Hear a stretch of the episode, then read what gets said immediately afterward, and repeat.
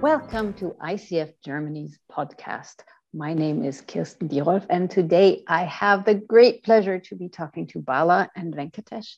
They are both um, culturally from South India, although they now live in different places. And the topic of today's conversation is the festival of Pongal, Pongal and its relationship to coaching. Pongal is a festival that is currently um, being celebrated in the south of India. And um, let me introduce you to Bala and to Venkatesh a little bit. Bala is an HR strategy and transformation leader, um, currently global head of HR strategy and transformation. And he's also a uh, senior practitioner um, with the EMCC and the PCC with ICF, and also acts as a coach mentor and coach supervisor. And Venkatesh is ACC. He's a leadership coach, passionate about people, planet, and purpose. And he helps, I think, uh, people present with confidence, prepare them for TEDx or TED, um, TED, uh, yeah, contributions. So welcome, welcome, welcome. Thank you for being here. Um, welcome, Bala and Venkatesh. Thank you. Thank you, Kirsten. Thank you. Thank you. And I have to say, this is the first time we met. Um, all, we have never kind of seen each other before. Um, I just put out a note in one of the forums on Facebook, and tada, we ha- we're having this conversation about Pongal. So, um, Venkatesh and Bala, I don't know, Venkatesh, would you like to start and enlighten us a little bit about what is the meaning of Pongal and what has been celebrated? And uh, thank you for asking me this question. I really had a delicious pongal today, and which my mother lovingly prepared. And pongal is not a one-day festival; it's like a, a three-day festival, and each day has its own significance. And the word pongal, if you just anatomically uh, deconstruct it, it it means to boil over, and it refers to uh, having a, a pan in which you put milk uh, and sugar and rice and let it boil over. And that boiling over and as the milk overflows from that pan on or that pot it signifies that abundance which we want in our lives. And that's what families across south india they pray to that they want that abundance in their lives. So that's one meaning of pongal to boil over. The second meaning the word pongal is a delicacy in itself. And there is a sweetened version of pongal and there's a savory salty version of pongal. And in during this festival we focus more on the sweeter version of pongal because uh, we think that we want to add more sweet to our lives. We want to bring that quality of celebration in our lives. Uh, that's why people celebrate it. Uh, essentially it is a time for harvesting across india and different parts of india celebrate the same festival by different names and if you look at the word harvesting, it's like flowering of a person of uh, the field where you sow something and it, it grows paddy and rice. So it's about the fulfillment of the potential of the field to give back what has been sown in it. And that's how I find the relationship between Pongal and coaching. Coaching is about helping plant those seeds of insight in a person, reflection in a person, so that their whole potential flowers, it blooms and they become the whole of themselves. And once they become the whole of themselves, they're thriving, they are uh, inspiring to others. And their, their personality, their qualities boil over, they spill over to the people around them. That's how they are seen as leaders, as change makers, as people who make a difference to the world. So for me, Pongal is not just about uh, uh, the harvesting season of harvesting of crops, but the harvesting of one's own potential so that you really uh, boil over with that sweetness from within you and that sweetness is spread in the lives of people around you. So this is what i think the connection between pongal and um, and leadership coaching. Wow thank you. Yeah. um, how's it for you bala Oh, beautifully said, Venkatesh. Uh, uh, uh, it's very refreshing, even for me, to hear that and to find meaning and purpose in what you're saying and what we have been doing for centuries in the southern part of India. uh, uh, in Tamil Nadu, especially as a Pongal, and also various parts of India to celebrate the harvest festival. Um, thank you for sharing that. Um, for me, when I look at Pongal, Pongal is also a season of um, gratitude. It's also a time of celebrating uh, uh, gratitude. So, what is gratitude? Gratitude is also thankful to the Mother Earth, first of all, because for producing this abundance, and thankful to the cow and to the animals, and uh, including the tools which are used, and thankful for that. And also, it's also just before Pongal, there is also something beautiful happens in Tamil Nadu. We call it the Bhogi Bhogi festival. The Bhogi is something that you let go the past, unwanted, and bring in the new. So that means you let go something and which is bothering you or troubling you, which is no longer needed in you, then you need to let go. And symbolically, they are burnt.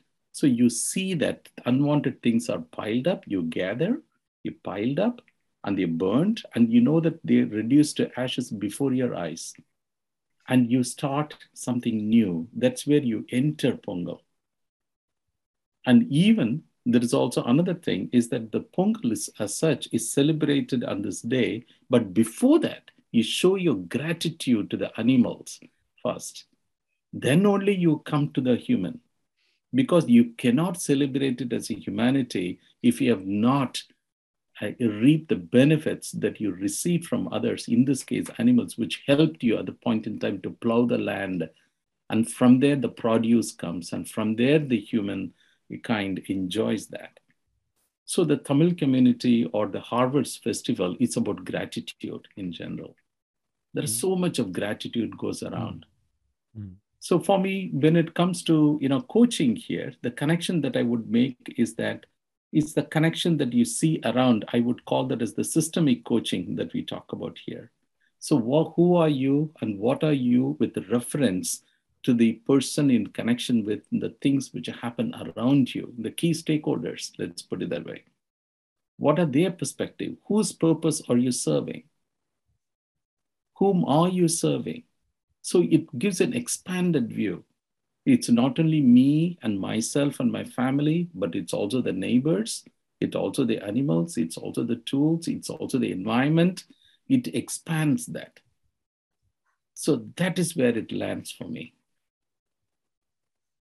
Beautiful. Can I add to what Bala has said? Um, it's really beautiful, Bala, how you have mm-hmm. helped us see this festival from the lens of gratitude and systemic coaching. And just to build upon what you said, uh, there is one aspect of coaching which I use called appreciative inquiry, mm. where you look at how systems, people, what is working in them, what is what, how are they doing well, rather than looking at a from them from a place of what's not working or what is the problem in there. So when we look at systems from a place of what's working in there, what's going well in our life, uh, then we can celebrate what's going well in our lives. And that's where I believe gratitude comes in. And you mentioned about animals, and it's actually the larger ecosystem, the nature around us. Yes. And Pongal also builds upon the sun, which is the source of vitality and energy for the entire planet. And, yes. and giving those regards and respect to the sun and acknowledging the contribution of sun in not only energizing the whole planet, but also helping the farmer in raising the crop, the role it plays in the rainfall, uh, uh creating rainfall and ensuring that the whole natural system is functioning properly. It also builds on the whole water table uh, below that, which nourishes the crop. Mm. The fields themselves, which are uh, grounds for different species. So when something is planted, it also, along with that, there are other species which are codependent on that. A lot of microorganisms which are codependent on that. So it's like and man is just one part of that ecosystem. And acknowledging one's place in the entire ecosystem not as somebody superior but also a co-creator a collaborator in the whole uh, ecosystem so for me i see pongal from a lens of moving from that I would call egosystem to ecosystem thinking, where you see yourself not as somebody who is uh, who's at the top of the food chain, but also a participant in the food chain. And how I see that uh, the re- relation to coaching is that um, you are you how can you see yourself as part of the solution if you're facing an organizational challenge asking yourself that how am i contributing to make it better? Uh, what is actually working well in this organization which we can tap on? So that so this gratitude relates easily to strength based coaching where we look at the strengths of the organization the strengths of people in the organization and how we can be grateful for that and build upon those strengths to make a difference. So this is my take on it Oh, it's beautifully said once again, uh, Venkatesh, from uh, ego-centric to ecocentric, uh, you know, point of view, and building on the strengths and um, uh, uh, looking at it, uh, celebrating gratitude from that point of view, an appreciative inquiry. Beautiful points you brought that out. That actually triggers me also to look at the festival, what we actually do. as I said earlier, um, maybe that just before our session, that this is not does not festival does not belong to one specific religion. It's not hindu it's not christian. In fact as a tamils we we pride ourselves to say this one of the oldest living classical languages in the world today. It is alive. That means the culture is alive. We believe that you know uh, we say it kandondra mandondra kalathirku mun mundondra muthukudi it mean I said it in Tamil. It means that even before the stones and the, sand could come, this community started coming out. You know, that's what we typically say that. And uh, there is also another, you know, the, one of the early poets, uh, Kaniyan Punkuntranar, one of the Tamil poet, it said, Yadum ure yavarum kelir. That means that the whole world, in a way, it's we're all relatives, we're all connected together. So when we know that this is a whole, it doesn't belong to a specific religion. That means the community itself grew and learned to appreciate what is had that ecosystem thinking around them, and they celebrated life like that. It doesn't belong to a specific religion, and they looked at the world like a community. We are all related together that is where the systemic view and the systemic thinking comes into life. And the how it can come into life is that we call it you know even an organization today we call it the diversity inclusion and belonging. Because we are diverse set of people. In india we speak almost 235 languages around. So many 12 languages are listed and everybody in the across the border there are different you know culture and practices. And the diversity is so high. And the pongal signifies that. There is a diversity you know in that. There is an inclusion in that. So that means irrespective of the faith you'll find people going to each other's place and sharing a sweet with them and celebrating with them. That you're not only show diversity you're included and the inclusion creates a sense of belonging you know in this place. The whole of india today actually i miss it. I live in netherlands. I miss it when the whole beautiful festival goes around the sense of belonging you know it is very high in india at this point in time. Celebration everywhere. Mm. so it's a question of not only that it's a question of integrated that's a part of your everyday living this pongal Hmm. and the diversity, inclusion, and sense of belonging, and we know that I'm not alone, I'm part of the whole, is the clearly beautiful systemic thinking.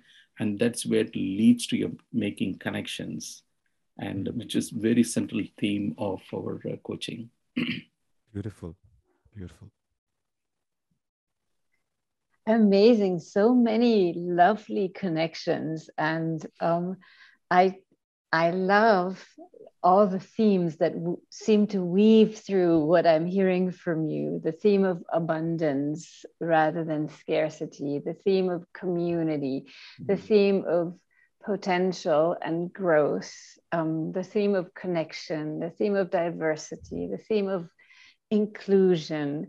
Um, and I love the image of the overflowing over boiling pot of sweetness. Mm-hmm. So the sense of um, when I'm aware of my own abundance and community that supports me, I can spill over the sweetness to others. And also, Bala, what you mentioned about letting go the things that are not needed or no longer needed before kind of I can turn to gratitude towards the world um, and grow my potential. I think that's that's a lovely image as well. So thank you very much. Um, is there anything that um, I should ask you that I haven't asked that would be interesting to share with our audience? I can add a perspective here that all these festivals they they are cyclical in nature. They follow the cyclic, cyclical the cycles of nature, and this festival of Pongal coincides with uh, if you look at the sun moving into the zodiac Capricorn. And there is a interesting anecdote that the human one year of human life, it corresponds to one day in the life of the divine, the divine realms. And so this Pongal period coincides with the pre-dawn time in the divine realms. And the start of the Pongal marks the onset of dawn. It's like the the, the sunrise when it happens. So it signifies that there's a new beginning which is happening. And there's a Tamil proverb that Tai Perindal Vali Perikum, which means as we move from the previous cycle of the sun in the previous zodiac to the zodiac of Capricorn, it will open up new pathways, new ways. So sun is that harbinger of hope, possibilities in a person's life.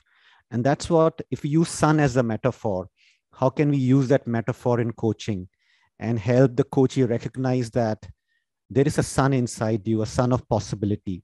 And you can be that sun, you can shine through with your qualities, with your potential, and you can be the harbinger of hope for your own professional life, your team, and for your organization. So that's how I see that connecting these cycles of nature with the cycles of your own growth and change and transformation and relating it to the growth and transformational cycle of the organization. So there's a sun within each one of us waiting to rise and shine. Beautifully said again, uh, Venkatesh. When he said that uh, waiting to um, uh, uh, rise and shine, it also reminds me that in, in the rest of the country, um, uh, they also use the word called Makara Sankaranti, and it also means in other places the it's a kite festival. And so i would say that the kite can only come against the winds. So that's an opportunity for us to rise and shine and also fly high. And this this is the specific time that they celebrate the the kite going up and um, where families and friends come together and see that raising up so it may be low down somewhere sometime because of the tossing of the winds, but the kite comes up and it's celebrated together. And that is the beauty, I would say, that rises, opportunity lies in each of us. It's like letting go the past and be grateful for the community and the environment we live in. And so we all can come together as a humanity to celebrate and make that kite fly and also we sing, when there is a abundance overflowing, in Tamil we say, Pongalo Pongal. That is the word we say. So to mark the significance of the Pongal. So I would say and finish by saying Pongalo Pongal. Pongal, Pongalo Pongal. Yes. I'll try. Pongalo Pongal. awesome, ah, awesome, awesome. So wishing everybody a wonderful Pongal and I'm very grateful that you shared your um, your festival, its meaning. It's deeply touching to me. I love nature. So, all these metaphors for me speak right to my heart. And I hope they also speak to our audience. Thank you so much. It was such a pleasure having you. Yeah, thank you so much for the invite. It is absolutely an honor and pleasure to talk about our Pongal Festival, the community where we come from, and the connection to our coaching and the passion that we live by. and the opportunity to work along with you, Venkatesh, and Kirsten. And it's a delight. And I wish all the people who listen to this podcast a happy Pongal and a um, lot of success uh, in your life. Thank you so much. Thank you, Kirsten. Thank you, Bala. And my wish is there should be a lot of sweetness in our lives in this year and going forward. Thank you.